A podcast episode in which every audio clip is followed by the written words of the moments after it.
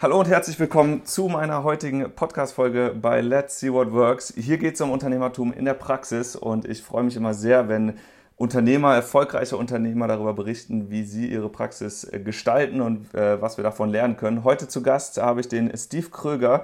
Steve ist ein Multiunternehmer, äh, Inhaber einer Unternehmensgruppe Steve wandert auf Berge, Steve reist im Wohnmobil und arbeitet von dort. Und ähm, darüber möchte ich heute äh, unter anderem sprechen. Hallo Steve, herzlich willkommen in unserem Podcast.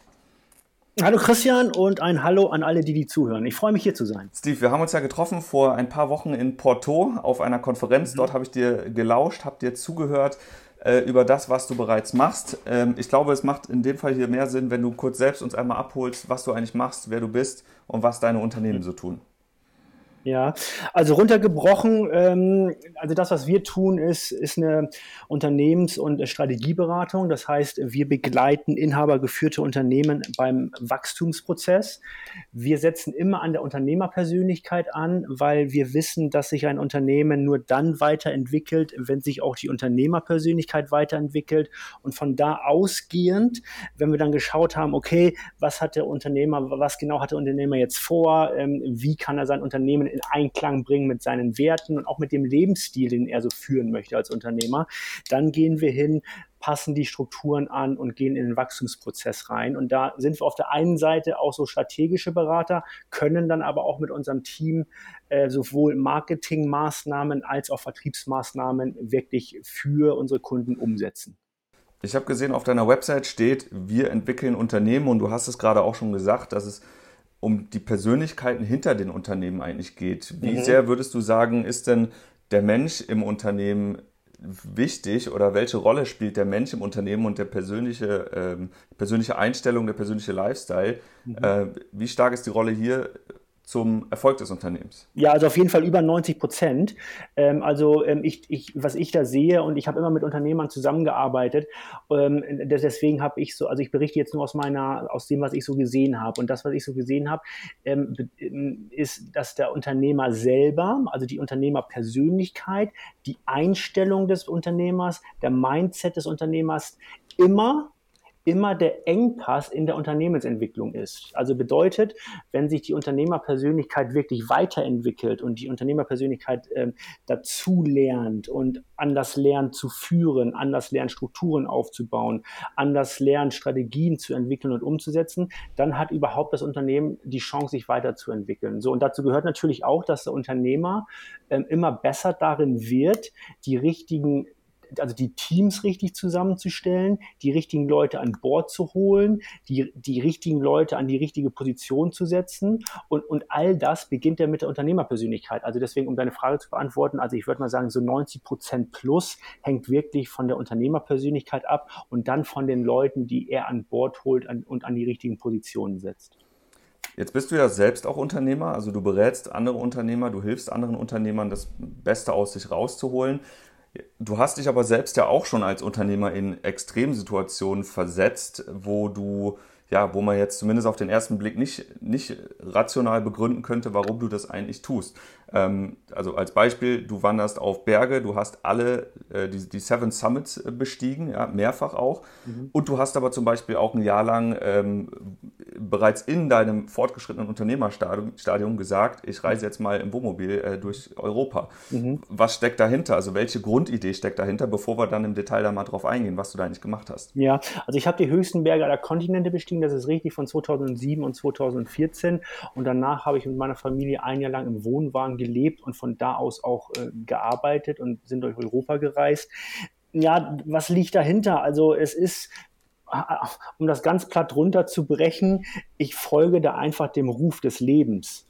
Und mhm. ähm, mich haben die Berge gerufen. Ich komme aus Hamburg vom flachen Land, muss man dazu wissen. Ich war, bevor ich die erste, ich, ich, ich, ich war noch nie in den Alpen und war auch noch nie Bergsteigen überhaupt und habe dann wirklich so, so mit 30 Jahren gesagt, so jetzt erfülle ich mir einfach einen Kindheitstraum und jetzt investiere ich sieben Jahre lang meines Lebens, um die höchsten Berge aller Kontinente zu besteigen. Das Warum dahinter ist einfach, ähm, äh, es, es, gab für mich in dem Leben äh, zu dem Zeitpunkt keine andere Alternative. Also nicht aus der Not heraus und äh, ja, also nicht aus, aus einer negativen Situation heraus, sondern ich, äh, ich wollte das einfach und, der, und das Leben hat mich gerufen. Und das Einzige, was ich getan habe, und vielleicht kennen das auch viele, viele der Zuhörer, ähm, ich, ich habe da nicht gegen angearbeitet und ich hatte, ich hatte irgendwie nicht so diese, diese Zweifel, dass das nicht funktionieren kann oder ich hatte nicht Angst, dass irgendwas Schlimmes passieren wird und ich habe mir auch nicht Gedanken gemacht, was passiert mit Geld und was oder was passiert mit dem Geld, was ich nicht habe oder wie kann ich mich davon finanzieren. Also all mhm. diese Zweifel hatte ich nicht, sondern ich habe einfach gesagt, ich, ich mache das kompromisslos, ich mache das kompromisslos und habe da für mich einfach eine radikale Entscheidung getroffen. So, und das habe ich dann gemacht. Und genauso war das dann halt auch, als ich 2014 von Mount Everest wiedergekommen bin. Dort habe ich meine Frau kennengelernt. Wir haben zwei Kinder bekommen und sind dann in Wohnwagen gezogen. Also auch einfach, weil das einfach so sein musste und weil es so unsere Art ist, das, das Leben zu nehmen und weil es unsere Art ist, auch ähm, unseren Job, unser, un, unsere Unternehmensstruktur so aufzubauen, dass sich das beides irgendwie miteinander vereinbaren lässt. Jetzt hast du gerade so schön gesagt, ja, da bin ich vom Mount Everest wiedergekommen, dann habe ich meine Frau kennengelernt, dann haben wir zwei Kinder gemacht und dann bin ich in den Wohnwagen gezogen. Also das klingt, ja. äh, wenn man das so in einem Satz sagt, schon ziemlich äh, unglaublich, muss ich sagen. Und äh, ich finde aber auch die, die Botschaft dahinter, also dass du sagst, hey, Moment mal, ich bin ja Unternehmer geworden, nicht um jetzt den ganzen Tag irgendwo in einem Büro zu sitzen, sondern um ja auch mein Leben jetzt so zu gestalten, wie ich das gerne machen möchte. Ähm, ist das so auch deine Motivation, was dich als Unternehmer antreibt am Ende, dass du sagst, hey, ich kann ja irgendwie selbst am Ende mir, mir gestalten, wie ich jetzt eigentlich mein Leben lebe und wie ich arbeite, wo ich arbeite? Ja, also das ist natürlich schon ein wichtiger Faktor. Ne? Also ich bin auch getrieben durch meine Neugier. Ich will verstehen, wie Sachen funktionieren mhm. und auch wie Unternehmen funktionieren. Das treibt mich natürlich an. Mich, mich treibt an, ähm, das ein Gefühl von Freiheit, frei zu sein. Das treibt mich natürlich auch an. Was ich aber natürlich gleichzeitig auch irgendwie ähm, so, so erfahren darf, ist, dass Unternehmer sein ab einem bestimmten Punkt ähm, natürlich auch was mit Verantwortung übernehmen ähm, zu tun haben kann. Ne? Also sobald man irgendwie mit einem Team zusammenarbeitet ähm, und, und Leute für irgendetwas begeistert oder auch Kunden für irgendetwas begeistert oder das eigene Team für irgendetwas begeistert und man will die mitnehmen auf eine Reise und gemeinsam was Tolles kreieren und umsetzen, hat es ähm, so meiner Erfahrung nach ab einem bestimmten Punkt auch irgendwas mit Verantwortung zu tun. Was nicht heißt, dass die Freiheit dann weniger wird. Aber ähm, was ich auch so lernen durfte, guck mal, ich habe sieben Jahre lang aus einem 35 Liter Rucksack gelebt ähm, und, und war immer irgendwie am Reisen und und und und und und ein freieres Leben hätte ich mir gar nicht vorstellen können. Kam dann nach Jahren aber an so einen Punkt, wo ich das Gefühl hatte, dass man aufpassen muss, dass man Freiheit nicht mit Alleine sein verwechselt. Mhm. Weil ich war viele Jahre lang immer nur damit beschäftigt zu überlegen, wo reise ich als nächstes hin? Wo reise ich als nächstes hin? Und wenn ich dann von A nach B gereist bin, war ich bei B und habe überlegt, wo reise ich als nächstes hin, also nach C. Das war eine ständige Frage, die ich mir gestellt habe. Und dann, dann habe ich mir das irgendwie hochgerechnet und habe überlegt, kann ich das jetzt noch 20, 30 Jahre lang so machen? Und das habe ich persönlich dann als ziemlich schwierig empfunden. So und ähm, jetzt ähm, bin ich ja, nachdem ich mit meiner Familie ein Jahr lang im Wohnwagen gelebt und gereist bin, sind wir ja jetzt hier in Bayern gelandet, in so einem 200 Quadratmeter Haus, also von 16 auf 200 Quadratmeter. Ähm, und ähm, da fragen mich viele Leute jetzt, äh, fragt mich auch meine Community, die mich schon seit Jahren auf Facebook und YouTube und so verfolgen, die fragen, ja Steve, du warst auch immer so ein Typ von Freiheit und so und jetzt bist du sesshaft geworden, was ist denn jetzt aus deiner ganzen Freiheit geworden? Und für mich ist das so, ich fühle mich so frei wie noch nie, trotz dieses Hauses und trotz, wo wir hier jetzt sind. Der Grund ist der, weil sich Freiheit, die Qualität von Freiheit für mich verändert hat. Und was jetzt dazugekommen ist, ist eine, ist eine zusätzliche Dimension von Freiheit, und zwar dieser Akt des Nachhausekommens vorher, als ich so mich um die, um die Welt bewegt habe, war ich immer irgendwie von A nach B, von B nach C, von C nach D. Es gab nie diesen Moment, also in meinem Leben, nie diesen Moment, wo ich das Gefühl hatte, jetzt komme ich nach Hause. Jetzt bewege ich mich Richtung nach Hause. Und jetzt ist aber diese Dimension auch noch da. Das heißt, die Qualität an Freiheit hat sich für mich gerade wegen dieser festen Base noch, ähm, wie soll ich sagen, intensiviert. Mhm.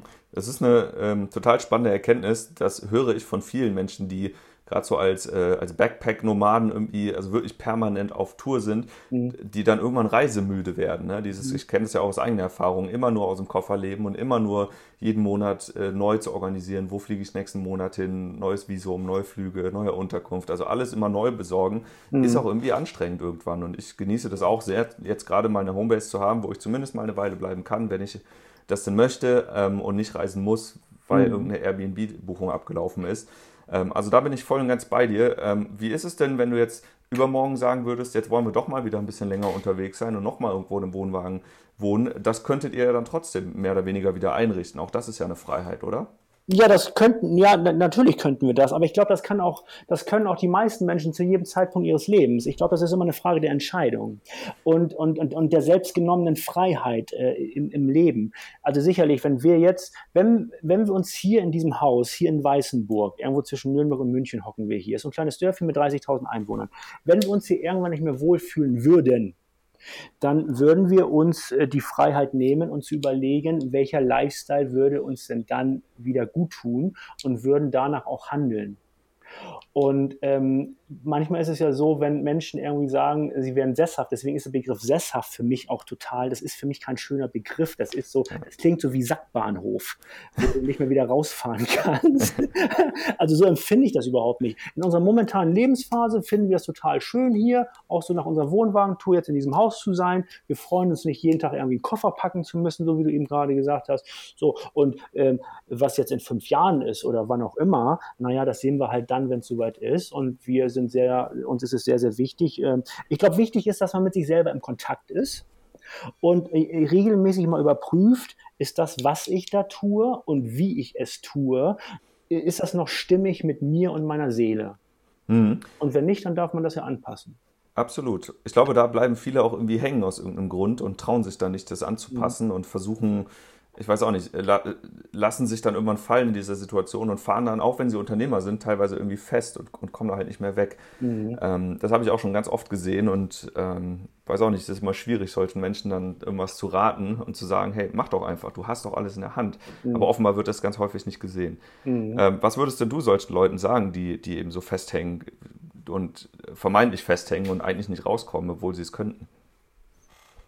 Ja, also also das ist, ja gut, das, ich weiß jetzt gar nicht, ob es eine Pauschalantwort gibt, aber es, ähm, da steckt schon viel, viel Wahrheit drin, äh, so wenn, wenn du sagst, so wie du es eben ausgedrückt hast, ähm, also manchmal ist es so, dass, dass Menschen auf einmal nicht mehr das sehen können, was sie eigentlich haben.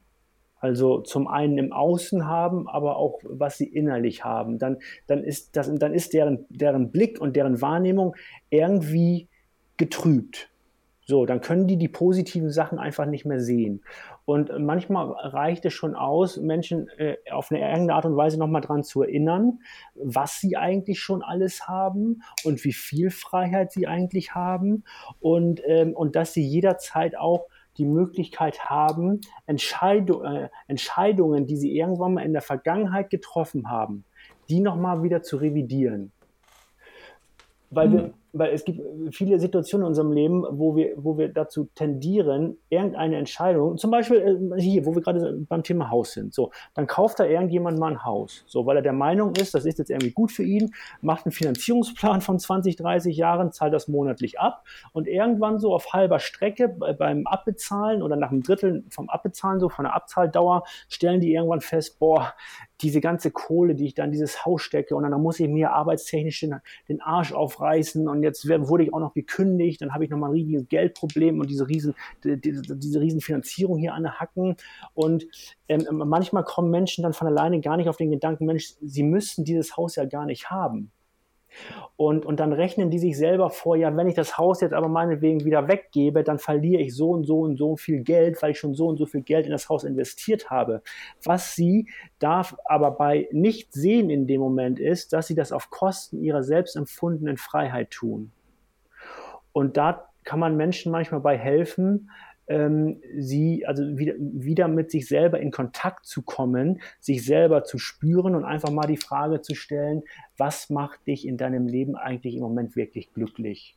Oder und bei den meisten ist das ja dann gar nicht mehr Geld. Ne? Ja. Also Geld ist ja, ich weiß nicht, wie, das bei, wie, wie du dazu stehst, aber für mich ist Geld immer nur so ein Mittel zum Zweck, genauso wie Arbeit an sich in erster Linie erstmal nur Mittel zum Zweck ist, nämlich um Geld zu verdienen in der Regel und dann aber irgendwie ein Leben zu leben, was man eigentlich machen will. Und viele setzen sich dann hin, äh, leiden 40 Jahre und hoffen dann, dass die Rente schöner wird. Und mhm. äh, gibt ja auch Fälle, die schaffen es dann gar nicht dahin. Und jetzt in meinem persönlichen Fall dann mit, mit 65 nochmal anzufangen, mit Surfen ist ja dann, macht auch keinen Sinn mehr.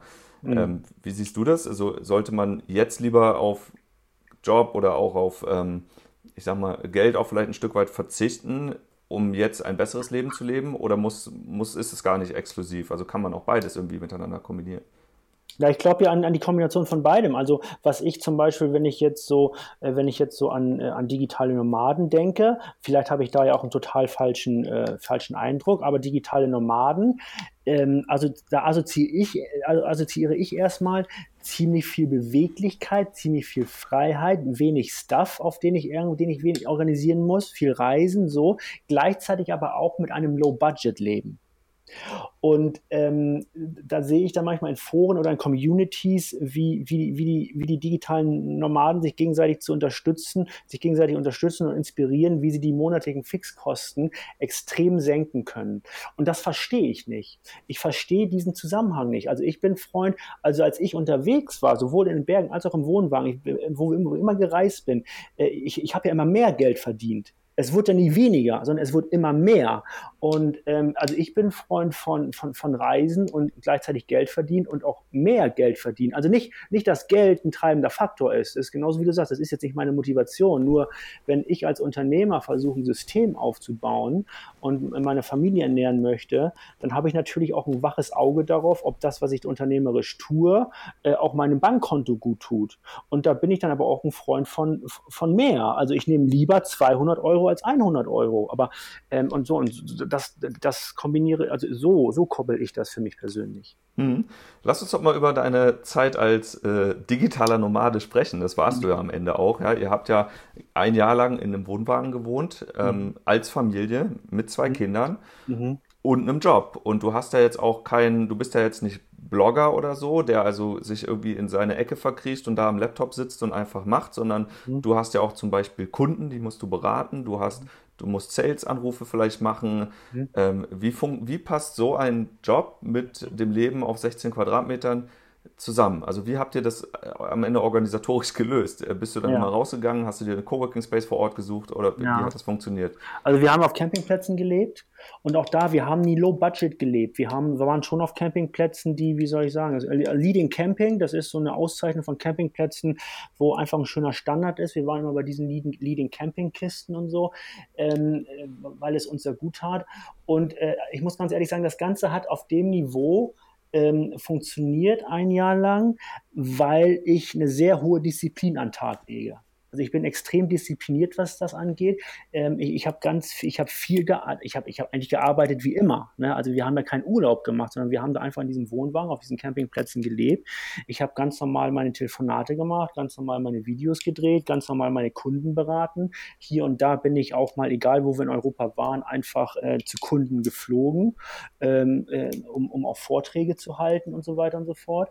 Ähm, das heißt, es, es lief eigentlich alles so wie vor. Das funktioniert aber nur dann und ich glaube, das können viele digitale Nomaden nicht. Und ich glaube auch, dass es viele Leute nicht können, die sehr nach, die, die einfach so den Wunsch haben, frei zu sein.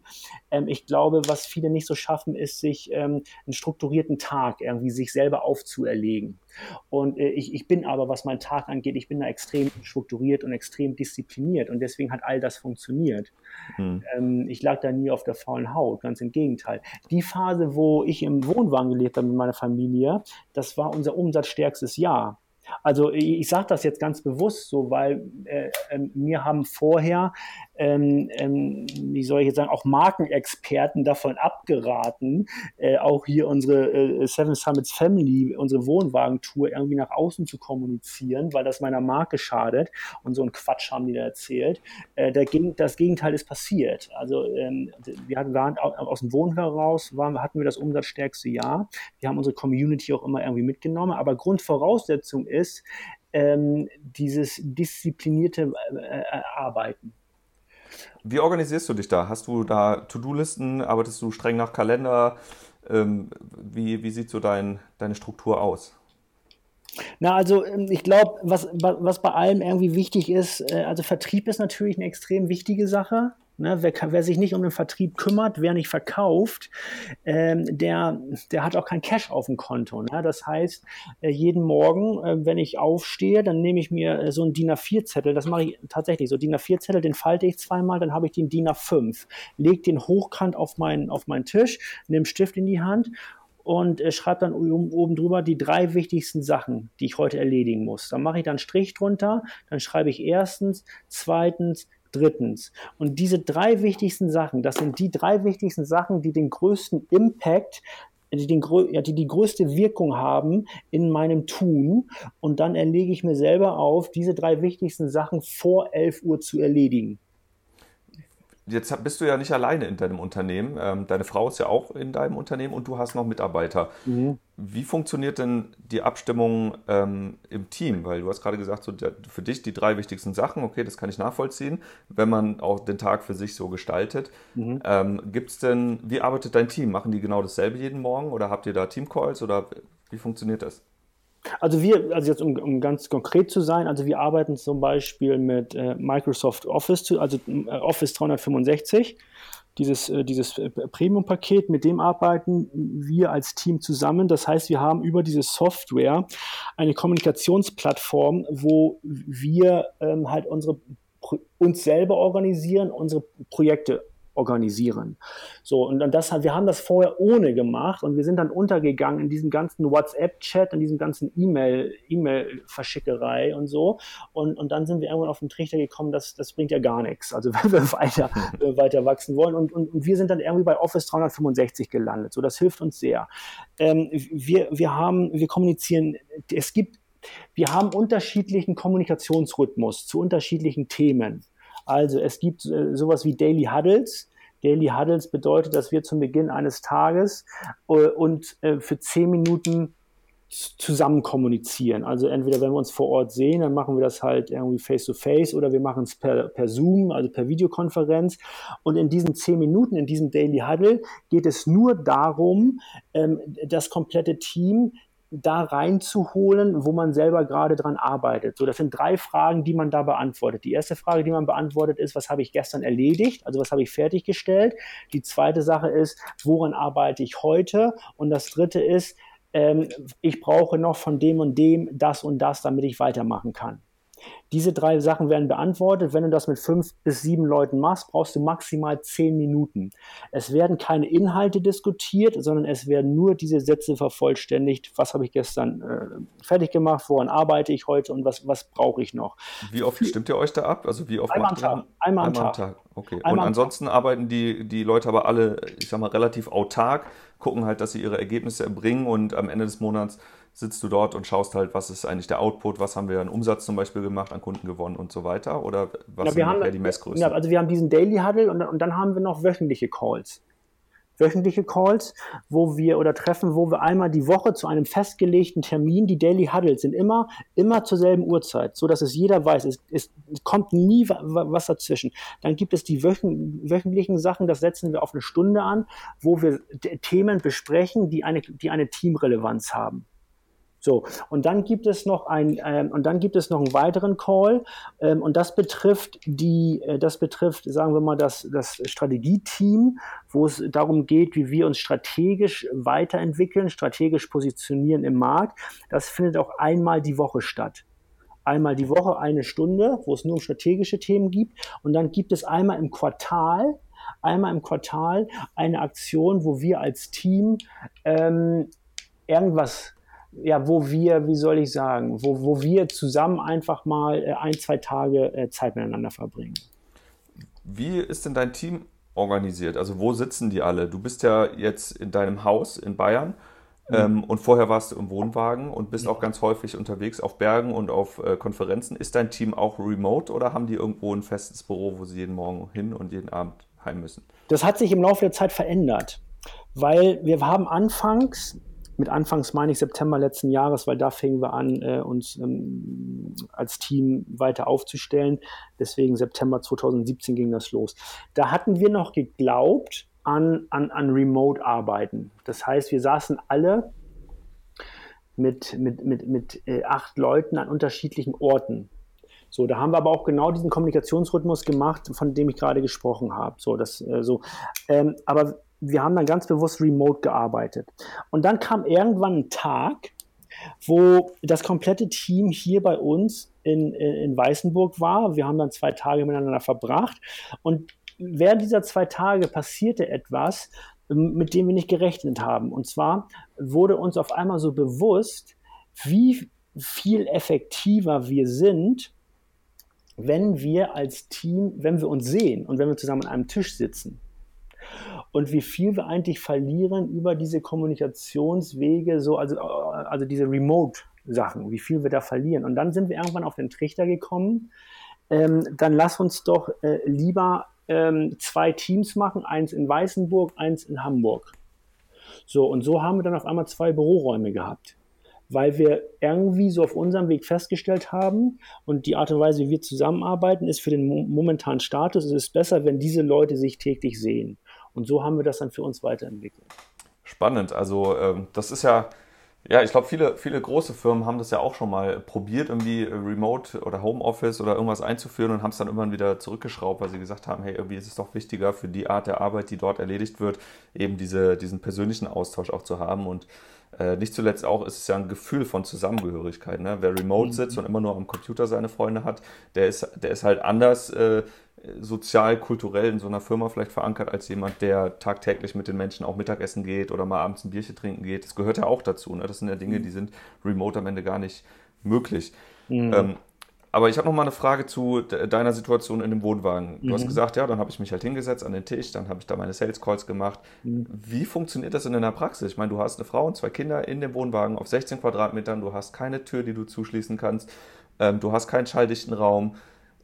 Wie funktioniert das, dass man dann, dann äh, vom, vom Rechner sitzt und per Skype irgendwie berät ohne dass da halt ständig Ablenkung von überall ist. Ja, das habe ich, hab ich nie aus dem Wohnwagen heraus gemacht weil das, ähm, weil das gar nicht möglich ist. Also jeder, der schon mal im Wohnwagen irgendwie gewesen ist, der weiß, also, also, also viel Platz, also ist halt wenig Platz so. Und, und wer, wer, Kinder hat, der weiß, dass die eigentlich 24 Stunden nonstop irgendwie äh, laut sind und, und, und, und senden. Äh, und deswegen, ich bin dann immer rausgegangen. Also entweder habe ich mich draußen irgendwo hingesetzt oder ich habe mich irgendwo, äh, irgendwo reingesetzt in, in, in, ein Café oder in irgendeinen Aufenthaltsraum. Also Coworking Spaces gab es da auf den Campingplätzen so in der Art natürlich nicht. Aber ich habe immer irgendwie einen Platz gehabt, äh, wo ich mich draußen hinsetzen konnte.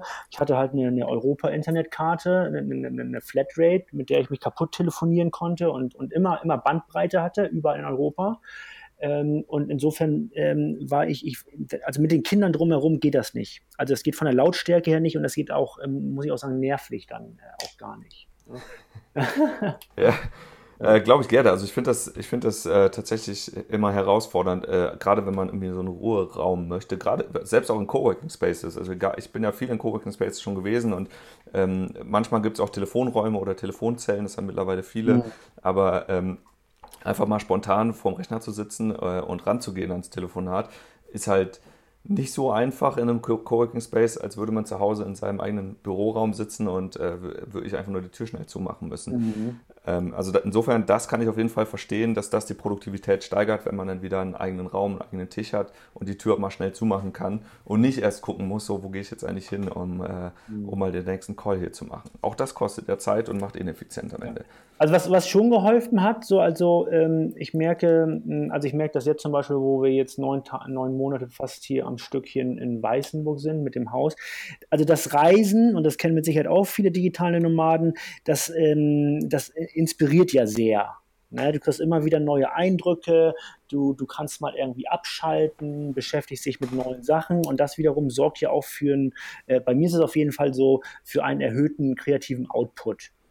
So, und das, ähm, das, so, und da durch dieses Reisen und durch dieses Zusammenpacken vom Wohnwagen, Kinder ins Auto packen, dann wieder irgendwo hinfahren, dann wieder alles auspacken und sich einrichten und so weiter und so fort, führte natürlich dazu, dass hier und da einfach mal ähm, so ein halber Tag oder so ein Tag irgendwie drauf ging, weil wir halt am, am Reisen waren. Und, und das wiederum führte dazu, dass ich hier und da mal weniger Zeit hatte, um zu arbeiten. Bedeutete, dass ich in weniger Zeit ähm, den gleichen Output produzieren musste. Und das wiederum führte dazu, dass ich mich immer fragen musste, was ist von all dem, was ich eigentlich tue, im Moment wirklich wichtig? Und ähm, du hast das auch so schön gesagt in, in, in, in Porto. Du sagst Porto, ne? Hast du vorhin gesagt Porto? Ja, ich weiß nicht, was richtig ist, aber ja, stimmt. Aber Porto, Porto, aber klingt da schon ein bisschen, äh, ja, also ich sag mal in Porto, da hast du so schön gesagt, Facebook und Instagram und so, das ist alles, äh, das sind alles so Nebenschauplätze. Ne? So hast du das äh, mhm, mhm. formuliert. Und das kann einen auch gut davon abhalten, sich irgendwie auf das Wesentliche zu konzentrieren oder mal den einen Anruf zu machen, der wirklich wichtig ist oder das eine Verkaufsgespräch zu führen, was wirklich wichtig ist.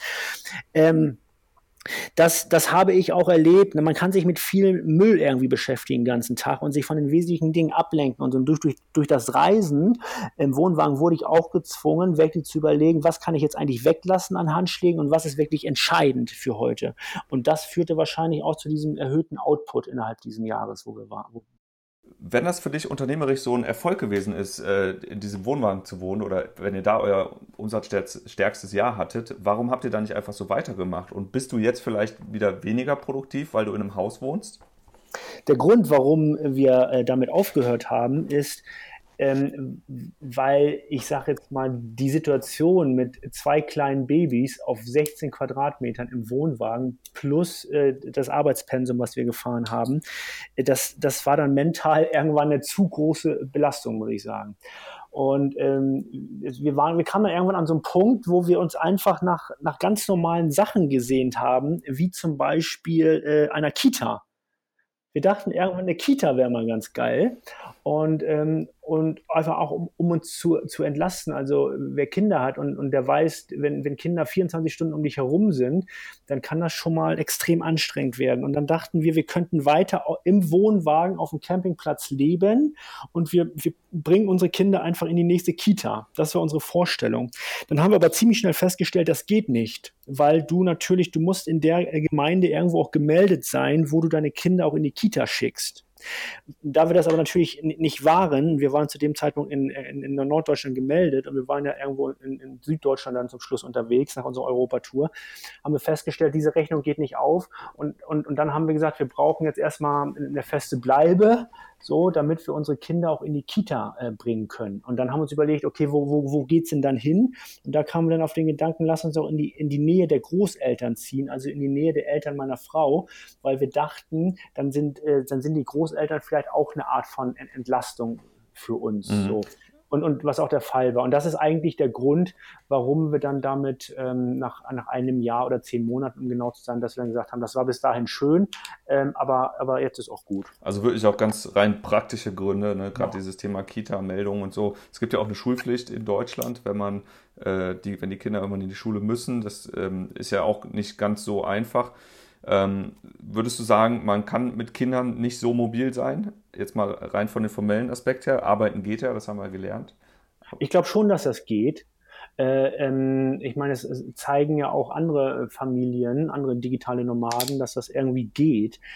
Ähm, aber ich glaube, man muss auch irgendwie für sich selber schauen, was will ich unternehmerisch leisten, was will ich unternehmerisch kreieren und aufbauen und wie will ich arbeiten. Und, ähm, und, und für uns war einfach klar, dass was wir hier unternehmerisch realisieren wollen, ähm, das, das kannst du auf Dauer nicht irgendwie ähm, aus dem Wohnwagen heraus machen. Ja. Ich will noch mal auf deine äh, Bergtouren kurz eingehen. Du, das ist ja nach wie vor etwas, was du tust. Du bist ja, ich glaube, mehrfach im Jahr sogar unterwegs, fliegst irgendwo zu Bergen, kletterst da hoch, hast auch Leute dabei. Ist das so für dich jetzt der neue, der neue Ausgleich, der neue Weg, die Kreativität auch zurückzuholen? Oder was motiviert dich, auf diese Berge zu steigen immer wieder? Ja, das mit den Bergen, das mache ich seit 2007. Ähm, das heißt, äh, in der chronologischen Reihenfolge kam der Wohnwagen nach den Bergen. Ähm, und ähm, was aber geblieben ist, äh, ist ähm, eine sogenannte Kilimanjaro-Seminarreise. Das mache ich jetzt im November zum 14. Mal. Letztendlich ist, ist das, was ich da mache, ist es ein Persönlichkeitsseminar für Unternehmer wo sich zwölf, 14 Unternehmer ähm, äh, treffen, sich, äh, sich sehr tief offen äh, austauschen über ihre Situation und wo es so hingehen soll in dem Unternehmen und, ähm, und der, der Seminarraum ist, ist der Kilimanjaro. Das heißt, wir besteigen den Berg, äh, steigen dann wieder ab und während dieser Besteigung äh, führe, führe ich sieben Reflexionsworkshops durch, wo es darum geht, das, was da am Berg passiert, als Metapher zu benutzen und zu übertragen in deren Privat- und Berufsleben. Und das ist natürlich für alle Beteiligten, für alle selbstständigen Unternehmer, die da mitkommen, ist das natürlich ein total, ein, ein, ein Verlassen von, von deren Komfortzone oder eine Erweiterung dessen Komfortzone. Es ist ein total totales Rausreißen aus dem Hamsterrad und ein totales Rausreißen aus dem täglichen Doing. Und das ist dann natürlich, also sowohl für mich als auch für alle Teilnehmer, ist das natürlich ähm, äh, magisch, um auf neue G Gedanken und auf neue kreative Ideen zu kommen. Ich finde das mega krass. Also ich finde das super. Du hast es vorhin schon gesagt, als wenn man unterwegs ist und ständig auch neue Eindrücke hat, ist das natürlich besonders wertvoll, gerade um sich selbst auch mal zu reflektieren, um ein bisschen fokussierter vielleicht auch zu arbeiten und nicht immer nur diese, diese Geräusche um sich herum zu haben und äh, abgelenkt zu werden von Facebook und so weiter. Ich glaube, wenn du da oben auf dem Berg stehst, auf ein paar tausend Metern Höhe, da hast du ganz andere Probleme, als wer hat gerade bei Facebook irgendein Katzenfoto gepostet. Und ähm, ich finde das, find das großartig und kann es auch Leuten nur empfehlen, mal sich selbst in solche Extremsituationen auch zu begeben, gerne auch bei dir. Ähm, aber generell einfach auch mal rauszukommen, wenn man das Gefühl hat, festgefahren zu sein. Das war ja ein Thema, was wir ganz am Anfang des Gesprächs hatten. Was kann man eigentlich tun, um rauszukommen aus so einer Situation? Und ich glaube, das könnte ein Weg sein, um äh, vielleicht gerade durch diese Extremsituation einfach mal ähm, ja, mal, mal, kurz die Tür zuzumachen und sich mit sich selbst zu beschäftigen, um zu sehen, wo will man eigentlich hin. An der Stelle will ich erstmal vielen Dank sagen für all die ganzen äh, inspirierenden Geschichten, die du hier mitgebracht hast. Du hast ja einen sehr ungewöhnlichen Weg hier äh, erzählt. Du bist einen sehr ungewöhnlichen Weg gegangen. Ich persönlich finde es besonders äh, beeindruckend, wie du das alles zusammengewürfelt hast und trotzdem zu einem erfolgreichen Unternehmer geworden bist. Ähm, oder vielleicht auch gerade deshalb. Und ähm, ja, vielen Dank erstmal an der Stelle, Steve. Gerne. Ähm, ich drücke dir die Daumen für die Zukunft und äh, ich hoffe, wir sehen uns dann auf dem einen oder anderen Event mal wieder. Hat Spaß gemacht, mit dir zu sprechen und ähm, ja, ich drücke dir alles, äh, ich wünsche dir alles Gute für die Zukunft. Also vielen Dank, Christian, danke für deine Einladung und äh, auch mir hat Spaß gebracht und allen Zuhörern auch weiterhin viel Erfolg bei den nächsten Schritten. Vielen Dank.